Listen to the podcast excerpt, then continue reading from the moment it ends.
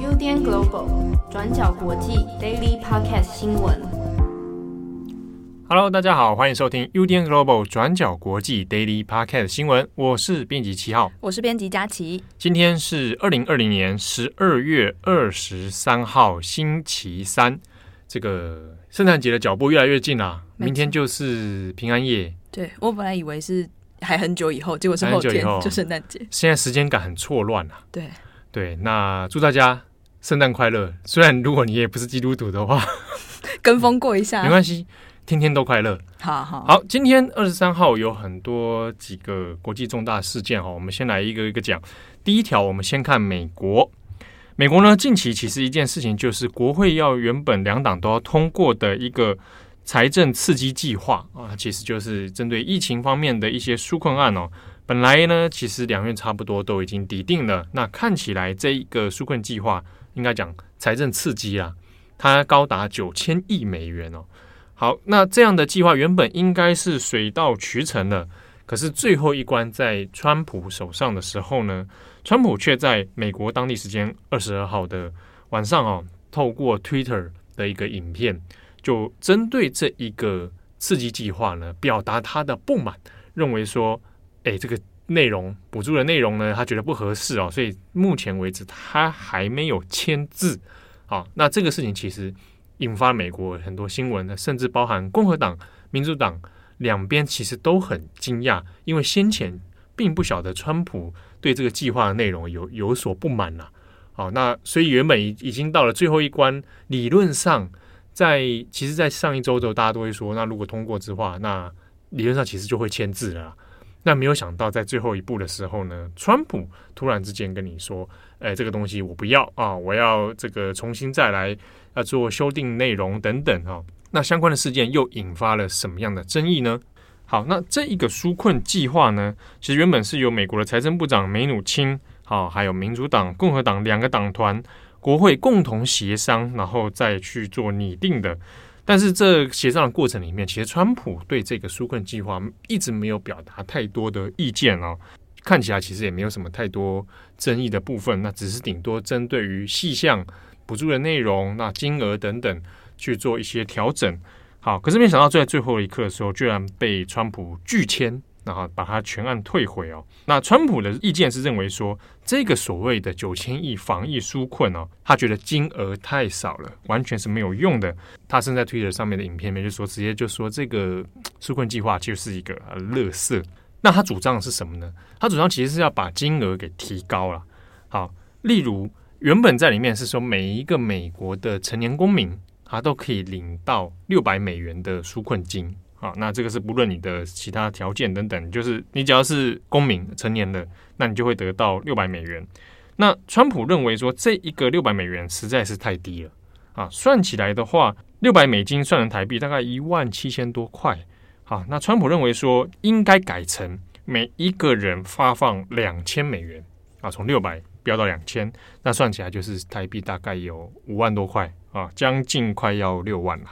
那或者改成说，如果是一对夫妻的话，成年的夫妻哈，那就一起改领四千美元啊。那四千美元的金额，大家算起来就是十一万多。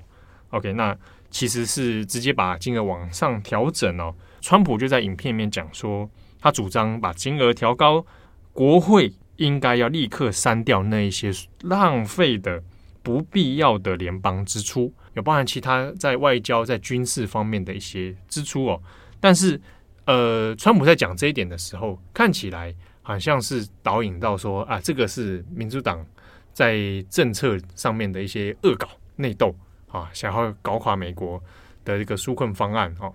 但是因为川普所讲的所谓的浪费支出，就是包含其他补助案啊、其他包含军事啊、外交等等海外的一些费用里面，其实并不是在这一个纾困计划的。项目里面，它其实在整体联邦预算里面的部分内容，好，所以把这两个有一点点混在一起了。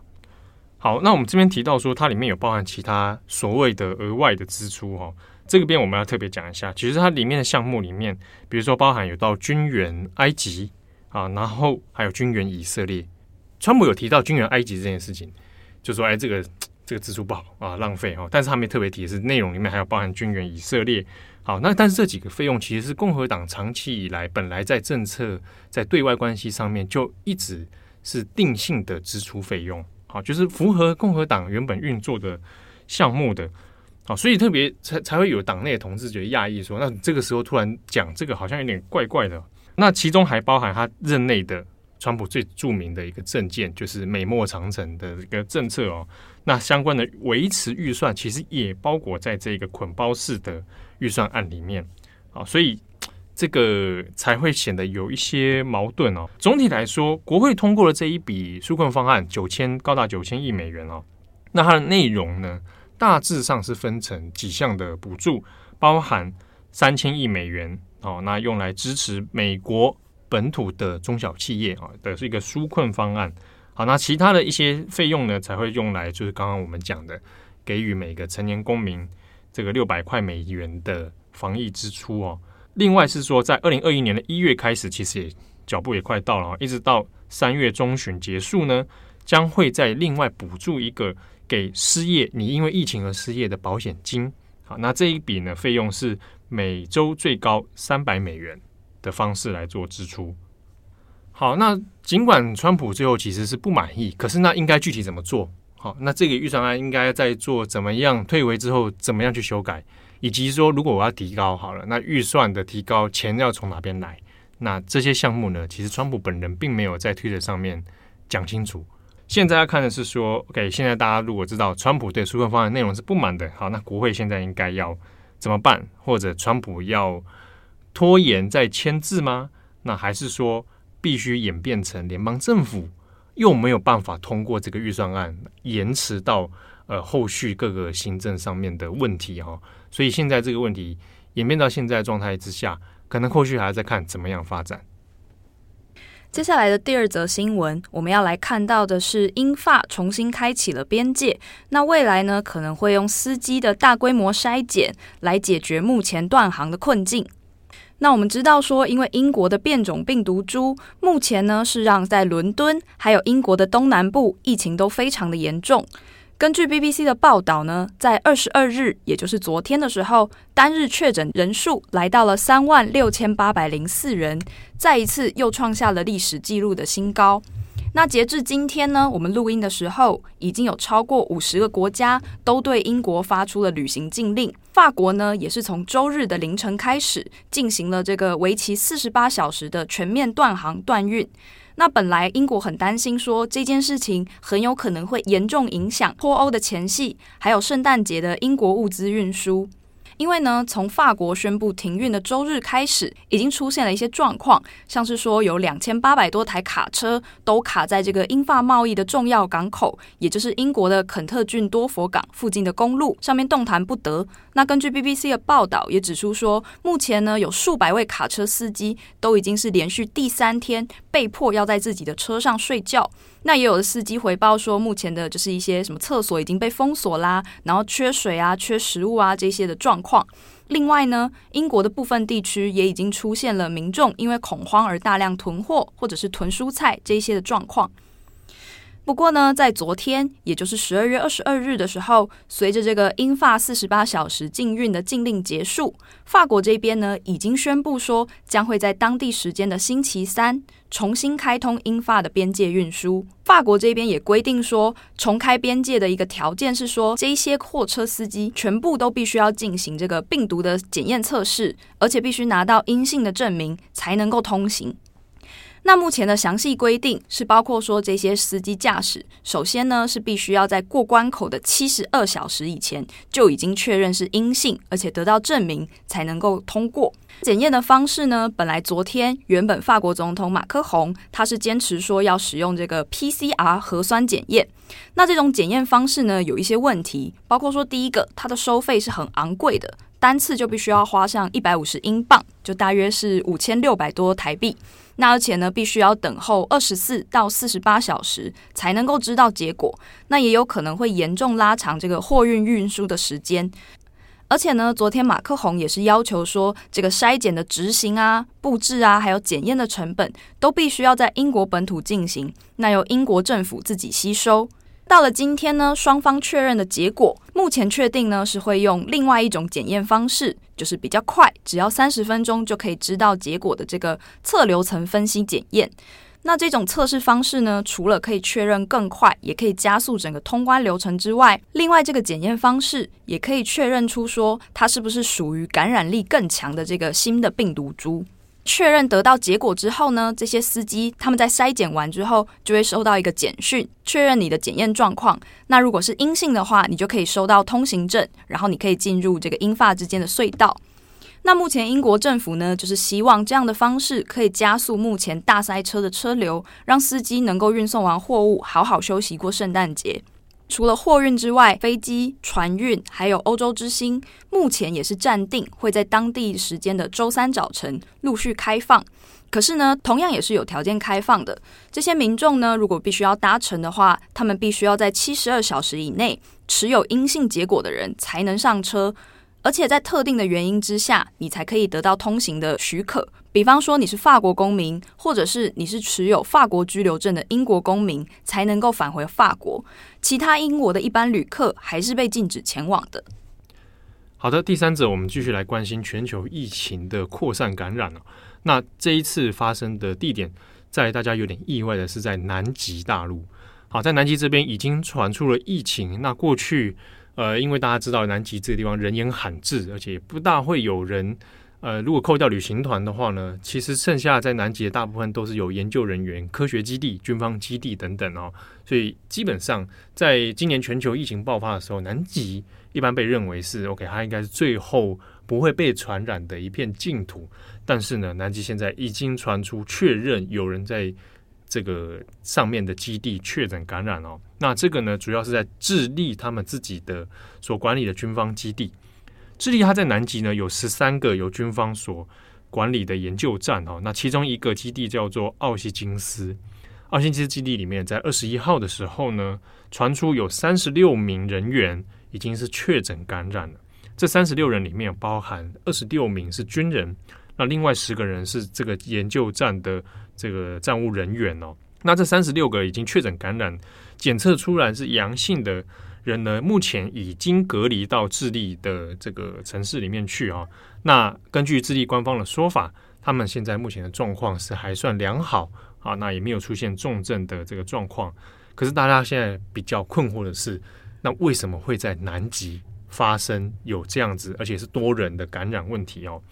但目前为止呢，现在不晓得感染源是从哪边来，是可能从外部移入吗？还是说内部本来就可能已经出现了这样的状况啊？好，那智利的军方另外也有声明说，呃，之前有这个为奥斯基金斯基地提供一些支援的船舰人员，啊，那船舰人员在任务返回之后呢，也发生他们本身确诊感染的状况，那也接受了隔离了，所以现在确定是奥西金斯这个基地。本身可能已经出现了有感染源在里头哦，但详细状况到底是如何，目前还在调查当中。那大家会想说，那会不会这个在南极基地这边本来防疫其实做的应该是还不错，那应该不用太烦恼。但其实呢，今年在全球疫情爆发之后呢，尽管南极这个地方它人没有非常多，但是当地有本来驻驻扎到快要千名的科学家，其实有很多研究计划都后来就中断了。当然，一方面可能是因为资金的补助，它开始中断；另一方面是，呃，因为在南极这个地方，它本来就几乎是没有医疗资源。万一出现重症或者你感染 COVID-19 的话，那你在南极地方要寻求医疗资源非常的麻烦，你就可能要移送到其他的地方才能够进进行救治哦。所以在疫情爆发的时候呢，南极这边其实也开始实施若干的一些防疫政策哦，包含社交距离，包含戴口罩，然后消毒等等。但只是说没有想到，到十二月底的时候呢，还是传出了有这个多名站务人员呢跟军方人士感染的状况啊。那后续的状况如果还有在更新的话，我们会再帮大家追踪。最后呢，我们要来看到的是一位巴基斯坦的人权运动者卡里马巴洛赫死亡的消息。在昨天呢，也就是十二月二十二日，这位卡里马巴洛赫，她是一位巴基斯坦的女性人权运动者，长期呢支持巴基斯坦西部的这个俾路支省的独立运动。那这位女性运动者呢，她的尸体在加拿大的多伦多被发现。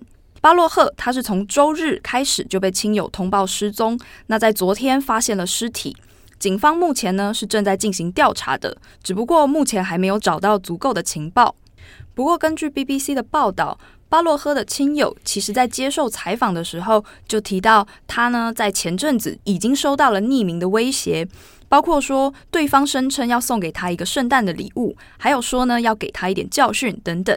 那另外呢，巴洛赫的两位亲人，包括说一位叔叔和一位舅舅，前阵子也都神秘的失踪，而且同样也在近日找到了尸体。那我们来看这位巴洛赫，他到底是谁呢？他呢其实是今年三十七岁的一位女性，本来是常年在巴基斯坦西部的俾路支省的一个人权运动家。在过去，他一直都是支持俾路之省的人权运动，而且也反对巴基斯坦的军政府统治。不过，他在二零一五年的时候被指控进行恐怖组织行为，被迫流亡到多伦多，已经在当地定居了五年。那在流亡到当地之后呢，他依然不断在社群网站还有演说中，就是继续支援俾路支省的人民。巴洛赫呢，也因为常年支持这些人权运动，于是，在二零一六年的时候被 BBC 选为百大的影响力女性。那我们来看到这个俾路支省，它其实跟巴基斯坦政府之间常年以来一直有非常紧张的关系。其实呢，从一九四七年当时印巴分治的时候，双方的冲突就已经开始了。当时的俾路支人其实是拒绝加入巴基斯坦的，而且在当时就要求说必须要自决，必须要独立建国。只不过呢，当时就遭到了巴基斯坦的军队镇压。那长年以来，当地也都在支持独立运动。到了一九七零年，巴基斯坦的军政府在举行全国大选的时候，俾路支省成功组建了省政府，并且主张更大的自治权利。可是呢，当事情到了一九七三年，联邦政府却开始提出了各种指控，声称说这些俾路支省的政府是反巴基斯坦的阴谋论者，而且呢，指责当地正在从事分裂国家的活动。那最后也开启了这个俾路支人与巴基斯坦政府之间的冲突。从一九七三到一九七七年之间，陆续有一些武装的冲突事件。那在其中呢，根据报道，至少有三千到五千人在这些武装冲突中丧生。这位巴洛赫女士呢，她也是当地知名的运动者之一。她在过去就是一个已经被禁止的这个俾路支学生组织的第一位女性负责人。她是在二零零六年开始加入这个学生组织。那在之后的几年呢，也担任过其中的很多职位。不过呢，这个组织已经在二零一三年的时候被政府正式禁止了。巴洛赫呢，也在二零一五年的时候流亡到多伦多，接受加拿大政府的庇护。会看到这个俾路支省的当地自决运动，其实，在近年也有许多遭到打压的状况。像是呢，在今年稍早的时候，另一位同样也是运动者，那他同时也是记者，他的名字叫做萨吉侯赛因，他也是失踪，然后过了一阵子被发现死亡。根据当地的这个独立运动者的一些说法，其实近年来陆陆续续开始有一些社运人士都逐渐的失踪，至今仍然是下落不明。不过呢，目前巴基斯坦军方是拒绝承认相关的指控的，也否认过去有镇压俾路支自治的一些行动。面对巴洛赫去世的消息，俾路支的当地民族运动组织也宣布了会进行四十天的哀悼期。好的，那以上是今天几则重大的国际新闻，我们还有很多详细的内容可以在我们的专家国际网站上面看到更细节的一些报道。那最近因为台湾的疫情又出现了本土的案例了。大家要留心，要注意。对，要记得戴口罩、勤洗手。对，保持社交距离啊。对，保持社交距离 是吗？社交距离有点难度，蛮高的。可以买新麦克风了吗？呃，怎么样？暗示一下。暗示。这个这个经费，这个我也不不是我能决定的。如果我们一人一支麦克风，就可以保持社交距还不是一人一支麦克风的问题。好啦，就是不是就是说我没有混音器啊？啊，对哦，好了，也不是这个可以解决的。对不对？这个经费预算上面就是这么的拮据。